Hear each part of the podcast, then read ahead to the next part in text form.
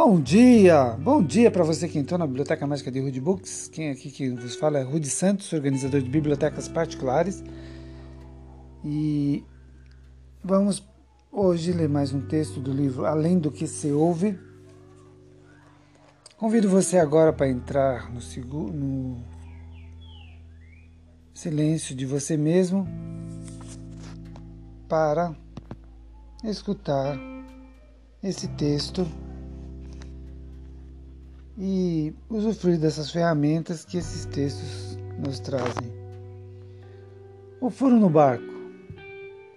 Chamado à praia para pintar um barco, um homem trouxe com ele tinta e pincéis e começou a pintar o barco de um vermelho brilhante, conforme fora contratado para fazer. Enquanto pintava, notou que tinha notou que a tinta estava passando pelo fundo do barco percebeu que havia um vazamento e resolveu consertá-lo. Quando terminou a pintura, recebeu seu dinheiro e foi embora. No dia seguinte, o proprietário do barco procurou o pintor e presenteou com um belo cheque. O pintor ficou surpreso. Mas o senhor já me pagou pela pintura do barco, disse ele. Mas isso não é pelo trabalho de pintura, é por ter consertado o vazamento do barco. Ah, foi um serviço tão pequeno que eu nem quis cobrar. Certamente o senhor não está me pagando uma quantia tão alta por algo tão insignificante.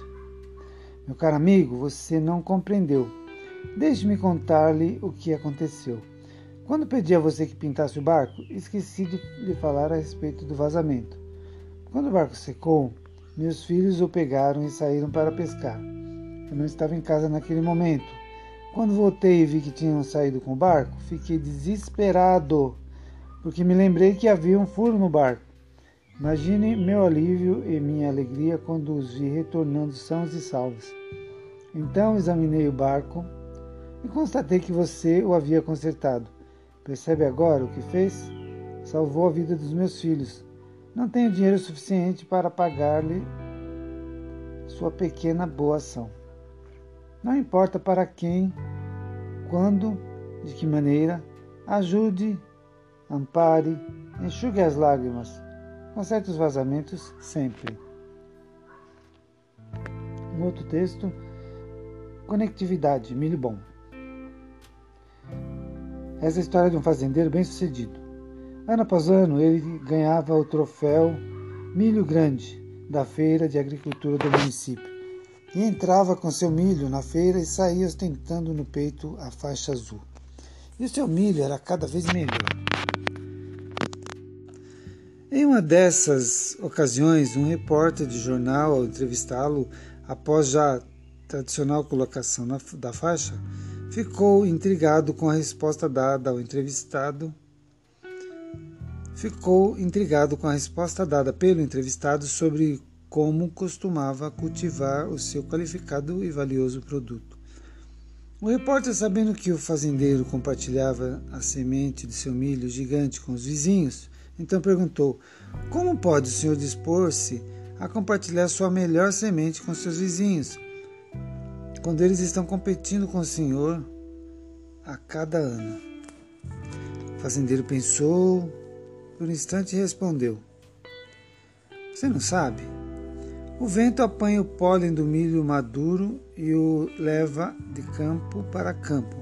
Se meus vizinhos cultivam milho inferior, a polinização degregará continuamente a qualidade do meu milho. Se eu quiser cultivar milho bom, tenho de ajudar meus vizinhos a cultivar milho bom. Ele era atento às conectividades da vida. O milho dele não poderia melhorar se o milho do vizinho também não tivesse a qualidade aumentada. Assim é também em outras dimensões da vida. Aqueles que escolhem estar em paz devem fazer com que seus vizinhos estejam em paz. Os que querem viver bem têm de ajudar os outros a viver bem. E aqueles que desejam ser felizes têm de ajudar os outros a encontrar a felicidade pois o bem-estar de cada um está ligado ao bem-estar de todos. Outro texto. O escultor. O garotinho ficou em pé para ver o pesado bloco de mármore. que vai fazer daí? perguntou ao escultor. Nada, apenas descobrir o anjo que está lá dentro. E o menino se foi com a explicação, crédulo e cheio de fé, como todas as crianças. Um dia voltou com um carrinho, um dia voltou com um carinho comovente, pois o artista acabara de esculpir o anjo. Que lindo! exclamou o menino. Eu não sabia que ele estava lá dentro. Assim ocorre com a nossa vida. Quantos pedaços de mármores disformes, pesados e sem beleza estão à espera de mãos submissas, cheias de amor, nas mãos do escultor eterno? Que paciência, cuidado e boa vontade, renúncias exigidos até a descoberta. Um golpe em falso, uma pancada, uma palavra má, e lá se vai todo o trabalho a esperança de Deus em nós. Mas é isso que nos faz crer que um mundo melhor, repleto de união e paz, e a certeza que há sempre um anjo escondido na pedra. Outro texto: Casamento. Um famoso professor encontrou um grupo de jovens que falava contra o casamento. Para eles, o que mantém um casal é o romantismo e que é preferível acabar com a relação quando este se apaga. Em vez de se submeter à triste monotonia do matrimônio, o mestre disse que respeitava a opinião deles, mas lhes contou a seguinte história: Meus pais vieram meus pais viveram casados por 55 anos. Em uma manhã, minha mãe descia as escadas para preparar o café e sofreu um infarto. Meu pai correu até ela, levantou-a como pôde e, quase se arrastando, levou-a até a caminhonete. Dirigiu a toda velocidade até o hospital, mas quando chegou, infelizmente, ela estava morta. Meu pai manteve-se em silêncio durante o velório. Ficava o tempo todo olhando para o nada. Quase não chorou. Eu e meus irmãos tentamos em vão quebrar a nostalgia, recordando momentos engraçados. Na hora do sepultamento, meu pai, já, já mais calmo, passou a mão sobre o caixão e falou com sentida emoção: Meus filhos, foram 55 bons anos.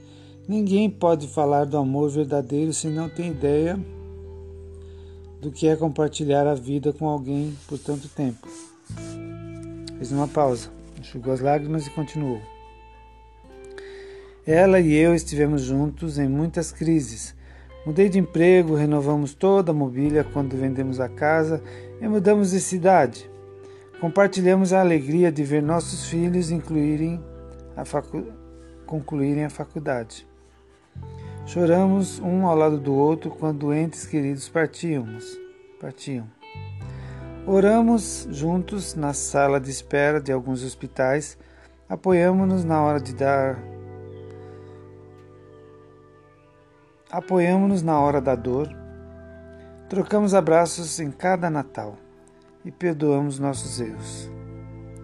Filhos, agora ela se foi e estou contente. Sabem por quê? Porque ela se foi antes de mim e não teve de viver a agonia e a dor de me enterrar, de ficar só depois da minha partida. Só eu quem vai passar por essa situação e agradeço a Deus por isso. Eu amo tanto que não gostaria que sofresse assim. Quando meu pai terminou de falar, meus irmãos e eu estávamos com o rosto coberto de lágrimas. Nós o abraçamos e ele nos consolava dizendo: Está tudo bem, meu filho, Pode, podemos ir para casa. Por fim, o professor concluiu: Naquele dia, eu entendi o que é o verdadeiro amor. Ele está muito além do romantismo e não tem muito a ver com o erotismo, mas se vincula ao trabalho e ao cuidado a que se professam duas pessoas realmente comprometidas. Quando o mestre terminou de falar, os jovens não tiveram argumentos porque esse tipo de amor era algo que não conheciam. O verdadeiro amor revela-se nos pequenos gestos, dia a dia e por todos os dias. O verdadeiro amor não é egoísta, nem é presunçoso, nem alimenta o desejo de posse sobre a outra pessoa ou sobre a pessoa amada. Outro texto. Antes tarde do que nunca. No nosso primeiro dia de aula, o professor apresentou-se aos alunos e nos desafiou a que nos apresentássemos a alguém e ainda e alguém que ainda não conhecêssemos. Fiquei em pé para olhar ao redor, quando uma mão suave tocou meu ombro. Olhei para trás e vi uma pequena senhora, velhinha e enrugada, sorrindo radiante para mim, com um sorriso que iluminava todo o seu ser e disse: Ei, bonitão, meu nome é Rosa, tenho 87 anos de idade. Posso te dar um abraço? Eu ri e respondi entusiasticamente: É claro que pode. E ela me deu um gigante apertão. Por que você está na faculdade? Então tem inocentidade? Perguntei. Ela respondeu brincalhona: Estou aqui para encontrar um marido rico, casar e ter um casal de filhos, e então apresentar-me e viajar. Então aposentar-me e viajar. Está brincando, eu disse. Eu estava curioso em saber o que, a motivar, o que havia motivado a entrar nesse desafio com a sua idade. E ela disse: Eu sempre sonhei em ter um estudo universitário. Agora estou tendo oportunidade. Depois da aula, caminhamos para o prédio da União dos Estudantes e dividimos um milkshake de chocolate. Tornamos-nos amigos instantaneamente. Estaríamos juntos todos os dias nos próximos três meses, pois teríamos aulas juntos e falaríamos sem parar. Eu ficava sempre extasiado ouvindo aquela máquina do tempo compartilhar sua experiência e sabedoria comigo. No decurso de um ano, Rosa tornou-se um ícone no campus universitário. Fazia amigo facil, amigos facilmente, onde quer que fosse. Gostava de vestir-se bem e adorava a atenção que lhe davam os outros estudantes. Ela estava curtindo a vida. No fim do semestre, nós convidamos Rosa para falar no nosso banquete de futebol. Jamais esquecerei do que nos ensinou. Ela foi apresentada e se aproximou do pódio.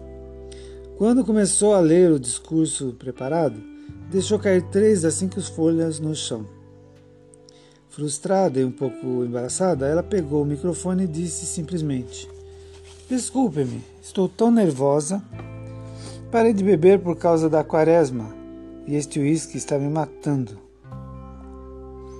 Nunca conseguirei colocar meus papéis em ordem de novo, então deixe-me apenas falar para vocês sobre aquilo que eu sei. Enquanto nós ríamos, ela limpou sua garganta e começou. Nós não paramos de jogar porque ficamos velhos. Nós nos tornamos velhos porque paramos de jogar. Existem somente quatro segredos para continuarmos jovens, felizes e conseguindo sucesso. Você precisa rir e encontrar humor em cada dia. Precisa ter um sonho. Quando você perdeu seus sonhos, morre. Há tantas pessoas caminhando por aí que estão mortas e nem desconfiam. Há uma grande diferença entre ficar velho e crescer. Se você tiver 19 anos de idade e ficar deitado na cama por um ano inteiro, sem fazer nada produtivo, ficará com 20 anos. Se eu tiver 87 anos e ficar na cama por um ano e não fizer alguma coisa, ficarei com 88 anos. Qualquer pessoa consegue ficar mais velha isso não exige talento e nem habilidade. A ideia de crescer é sempre encontrar a oportunidade na novidade. Não tenha remorsos. Os velhos geralmente não se arrependem daquilo que fizeram, mas sim do que deixaram de fazer. As únicas pessoas que têm medo da morte são aquelas que têm remorsos. Ela concluiu seu discurso cantando corajosamente a rosa. Des desafiou cada um de nós a estudar a poesia e vivê-la em nossa vida diária. Fim do ano, a Rosa terminou o último ano de faculdade que, começar, que começar, começara. No fim do ano, a Rosa terminou o último ano da faculdade que começara havia todos aqueles anos. Uma semana depois da formatura, a Rosa morreu tranquilamente durante seu sono. Mais de dois mil alunos da faculdade foram ao seu funeral, em tributo à maravilhosa mulher que ensinou, pelo seu exemplo, que nunca é tarde demais para ser tudo aquilo que você pode provavelmente ser. Lembre-se, ficar velho é, obrigatório, crescer é opcional. Outro texto: 20 lições para um melhor viver. No máximo, a cada duas horas de trabalho, faça pausas de 10 minutos. Repita as pausas na vida diária e pense em você, analisando suas atitudes. Aprenda a dizer não sem se sentir culpado ou achar que magoou alguém. Querer agradar a todos é um desgaste imenso. 3. Planeje o seu dia, mas deixe sempre um bom espaço para improviso consciente de que nem tudo depende de você. 4. Concentre-se apenas em uma tarefa de cada vez. Por mais ágeis que sejam os seus quadros mentais, você se cansa. 5. Esqueça de uma vez por todas que você é imprescindível. No trabalho, em casa, no grupo habitual. Por mais que isso lhe desagrade, tudo anda sem a sua atenção. Tudo anda sem a sua atuação, a não ser você mesmo. 6. Abra mão de ser o responsável pelo prazer de todos. Então, não é você a fonte dos desejos, o eterno mestre de cerimônia. 7. Peça ajuda sempre que for preciso, tendo o bom senso de pedir às pessoas certas. 8. Diferencie problemas reais de problemas imaginários. Elimine-os porque são pura perda de tempo e ocupam um espaço mental precioso para coisas mais importantes. 9. Tente descobrir prazer de fatos cotidianos como dormir, comer e tomar banho, sem também achar que é o máximo se conseguir na vida. sem também achar que é o máximo a se conseguir na vida.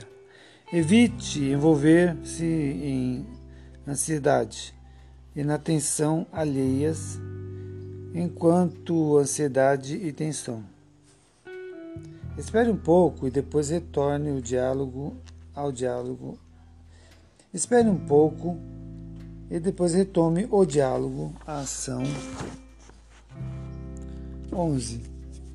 Família não é você, está junto de você, compõe seu mundo, mas não é sua própria identidade. 12. Entenda que princípios e convicções fechados podem ser um grande peso, a trava do momento e da busca. É preciso ter sempre alguém em quem se possa confiar e falar abertamente, ao menos em um raio de 100 km. Não adianta estar mais longe.